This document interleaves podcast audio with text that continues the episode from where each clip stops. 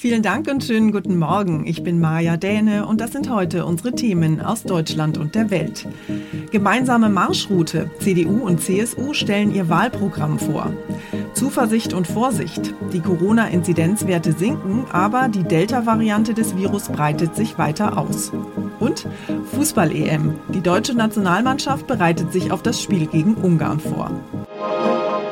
Wir starten diese Woche mal mit einem Blick in die Zukunft. Wobei, so ganz weit in die Zukunft brauchen wir gar nicht mehr zu gucken. In drei Monaten ist die Bundestagswahl und der Wahlkampf läuft ja bereits auf Hochtouren. Heute wollen CDU-Kanzlerkandidat Armin Laschet und CSU-Chef Markus Söder das gemeinsame Programm von CDU und CSU zur Bundestagswahl vorstellen. Was da unter anderem drinsteht? CDU und CSU wollen die Wahl mit einer Absage an Steuererhöhungen und einer Entlastung von kleinen und mittleren Einkommen gewinnen. Schon am Abend traten die Parteichefs Laschet und Söder vor die Kameras. Vom einstigen Machtkampf um die Kanzlerkandidatur nichts mehr zu spüren. Geschlossenheit heißt das Credo. Laut Söder war man sich auch bei allem einig, nur nicht bei der von seiner CSU gewünschten Anhebung der Mütterrente, die wohl nicht mehr ins Wahlprogramm findet. Die Wirtschaft soll wieder in Schwung kommen. Deswegen sollen auch Unternehmen nicht weiter belastet werden. Und den Soli will die Union laut Entwurf schrittweise für alle abschaffen. Deutschland soll bis 2045 klimaneutral sein sein. Die Verwaltung soll digitaler werden, es sollen viele neue Wohnungen entstehen und die Sicherheitsbehörden sollen ein Update bekommen. Ursula Winkler, Berlin. Und noch eine Partei hat ihr Wahlprogramm für die Bundestagswahl an diesem Wochenende vorgelegt, nämlich die Linke. Bei einem zweitägigen Online-Parteitag hat eine klare Mehrheit von 362 Delegierten, knapp 88 Prozent, dafür gestimmt. Steuern rauf für Reiche, Entlastung für Ärmere und Klimaneutralität bis 2035. Die Linke setzt im anstehenden Bundestagswahlkampf auf klassische Umverteilungsthemen und auf ehrgeizige Klimaziele. Die Linke will gerade mit sozialen Themen beim Wahlkampf im Herbst punkten. Der Mindestlohn soll auf 13 Euro erhöht werden, ein bundesweiter Mietendeckel soll her und eine Mindestrente von 1200 Euro. Außerdem spricht sie sich für mehr Urlaubs- und Feiertage und für kostenlose öffentliche Verkehrsmittel aus. Auch auf der Agenda eine stärkere Besteuerung von Unternehmen, von hohen Einkommen sowie Vermögen.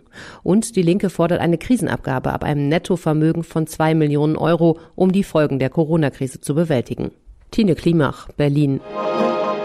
Fast täglich kommen ja inzwischen neue Lockerungsmeldungen und die 7-Tage-Inzidenz ist in Deutschland zum ersten Mal seit September wieder unter 10 gesunken.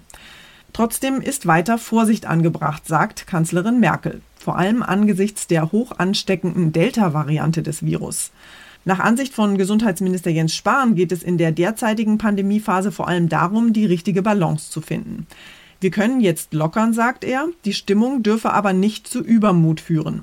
Inzwischen haben zwar etwas mehr als 50 Prozent der Menschen in Deutschland mindestens eine Impfung verabreicht bekommen, aber das reicht noch nicht für einen wirkungsvollen vollständigen Schutz. Die Quote der vollständig Geimpften könnte immer wichtiger werden jetzt, denn die Sorge vor der Delta-Variante geht um. Die scheint vor allem Menschen, die nur erst geimpft sind, häufiger noch anstecken zu können, ungeimpfte Menschen sowieso. Rechnet man ungeimpfte und nur Erstgeimpfte in Deutschland zusammen, sind also rund 70 Prozent der Bevölkerung noch nicht richtig geschützt gegen diese Variante. Die meisten vollständig Geimpften gibt es anteilig an der Bevölkerung im Saarland, den niedrigsten Anteil hat Hessen.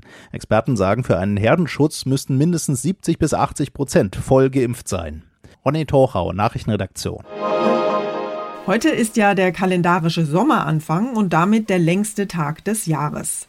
Bei unseren Nachbarn in Skandinavien wird dieser Mitsommer, also der Tag und die Nacht der Sonnenwende, als Riesenfest gefeiert. Mit Tanz, saurem Hering und Schnaps. Unsere Korrespondentin Sigrid Harms ist natürlich mit dabei. Sigrid, wie wird denn bei dir da oben gefeiert? Ja, die Schweden sind wohl die, die Mitsommer besonders ausschweifend feiern. Für sie ist es das wichtigste Fest nach Weihnachten. Und sie treffen sich meistens mit Freunden auf dem Land, wo sie dann einen Baum mit Blumen schmücken, um den dann getanzt wird. Gegessen wird eingelegter Hering mit neuen Kartoffeln und was wahrscheinlich noch wichtiger ist, es wird viel, viel Schnaps getrunken. Aufgrund der Pandemie wird das aber nicht allerorts so stattfinden können. Die Norweger und die Dänen feiern die Sommersonnenwende mit dem sogenannten Sankt Hansfest am Donnerstag. Dazu werden überall an der norwegischen Küste Lager Lagerfeuer angezündet. In Dänemark wird dabei manchmal auch eine Hexenfigur mit verbrannt. Damit will man das Böse vertreiben. Und wir kommen noch zum allerwichtigsten Thema derzeit, nämlich zum Fußball. Nach einem Tag Regeneration und Freude über den gelungenen Auftritt gegen Portugal geht's für die deutsche Mannschaft ja heute wieder an die Arbeit. In ihrem EM-Quartier in Herzogenaurach beginnt die Vorbereitung auf das letzte Gruppenspiel übermorgen gegen Ungarn. Unser EM-Reporter Uli Reitinger ist für uns vor Ort. Uli, viel Zeit haben die Jungs ja nicht für die Vorbereitung. Wieso haben sie eigentlich gestern nicht schon wieder trainiert? Eigentlich ist doch gar keine Zeit für eine Pause. Ja, das stimmt zwar, aber nach so einem intensiven Spiel wie gegen Portugal am Samstag brauchen Körper und Geist erstmal eine kurze Auszeit. Außerdem haben sich ja auch mehrere Spieler beim Portugal-Spiel Blessuren zugezogen. Hummels, Günduan und Gigant Gosens zum Beispiel. Die brauchten den Tag gestern, um sich behandeln und durchkneten zu lassen. Na, mal sehen, ob die angeschlagenen Spieler heute wirklich schon wieder auf dem Trainingsplatz hier in Herzogenaurach stehen. Am Tag nach dem Spiel sind ja früher immer mal die Familien der Spieler im EM-Quartier vorbeigekommen. Wie ist das denn diesmal? Dürfen Frauen und Kinder trotz Corona zu den Spielern rein? Nein, die Blase bleibt wirklich dicht. Zum ersten Mal seit bestimmt 20 Jahren haben die Frauen und Kinder keinen Zutritt zum Camp der Nationalmannschaft. Zum Glück gibt's FaceTime, Skype, WhatsApp und so weiter. Besonders für die Väter im Team ist es schwer. Also Hummels, Kimmich oder Rüdiger zum Beispiel. Rüdiger ist ja erst kurz vor der EM zum zweiten Mal Papa geworden. Im Stadion rund um ein Spiel können die Spieler mit ihren Familien sprechen. Draußen und mit Maske. Aber das sind natürlich nur sehr kurze Momente. Dankeschön, Uli, nach Herzogenaurach. Unser Tipp des Tages heute für alle Langschläfer, Nachteulen und Frühaufsteher. Haben Sie heute Nacht eigentlich gut geschlafen oder haben Sie auch kein Auge zugekriegt? Momentan gibt es ja jede Menge Dinge, die uns den Schlaf rauben können. Die Corona-Pandemie zum Beispiel oder auch die Hitze gerade am Wochenende. Wir haben heute am Tag des Schlafes mal mit der Leiterin des Schlaflabors am Klinikum Nürnberg, Dora Trichet, gesprochen und sie über Langschläfer, Schlafstörungen und Tiefschlafprobleme ausgefragt. Frau Trichet, gab es in den letzten Monaten in der Corona-Zeit eigentlich mehr Menschen mit Schlafproblemen? Das kann man auf jeden Fall so sagen. Schlafprobleme haben deutlich zugenommen in der Pandemiezeit, denn Schla zu Schlaf gehört Entspannung und die Menschen sind angespannt und haben Sorgen. Hat es eigentlich irgendeinen Einfluss auf unseren Schlaf, dass wir jetzt so viel im Homeoffice sind? Homeoffice kann für manche Menschen den Schlaf verschlechtern, weil es für viele schwierig ist, die Arbeit und die Freizeit und Entspannung zu trennen. Da ist schon mal das Problem der räumlichen Trennung. In kleinen Wohnungen kann es passieren, dass man sein Büro zum Beispiel im Schlafzimmer aufbauen muss. Es ist aber auch die Trennung im Kopf schwierig. Viele Menschen arbeiten abends noch an einem Projekt und schaffen es dann schwer, einen Abstand zu kriegen zum Schlaf. Der Klassiker ist ja, dass man nachts wach liegt, sich rumwälzt und immer unruhiger wird, weil man nicht einschlafen kann und dadurch schläft man dann erst recht nicht ein. Wie kann man das denn verhindern? Also wie schläft man wirklich schnell ein? Also wir empfehlen immer rechtzeitig vor dem Schlafengehen zu, zu, schon abzuschalten. Man sollte möglichst nicht bis, zum, bis zur letzten Sekunde arbeiten, sondern irgendwas Entspannendes vor dem Schlaf machen, zum Beispiel einen schönen Spaziergang machen, bisschen Sport, aber nicht zu viel, so dass man nicht zu viele Stresshormone ausschüttet. Möglichst auch auf Handy und ähm, Laptop verzichten, dass man nicht zu viel blaues Licht zuführt am Abend. Möglichst nicht zu viel Alkohol trinken am Abend, wenn man ein schlechter Schläfer ist. Auch das verschlechtert die Schlafqualität. Manche Leute behaupten ja, sie brauchen wirklich nur so vier bis fünf Stunden Schlaf. Kann das sein?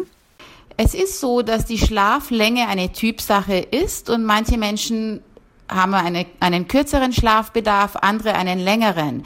Diese ganz extrem Kurzschläfer gibt es allerdings nur selten. Und man muss auch sagen, in unserer Gesellschaft definieren sich manche Menschen auch dadurch, dass sie sagen, sie brauchen extrem wenig Schlaf. Und häufig stimmt das dann auch gar nicht so ganz.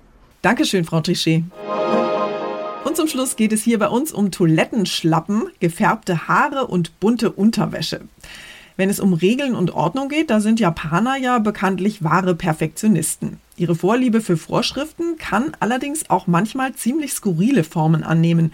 Für die heimische Toilette gibt es in Japan beispielsweise eigene Hausschuhe und für Schulkinder gelten strenge Körperpflege- und Hygienevorschriften.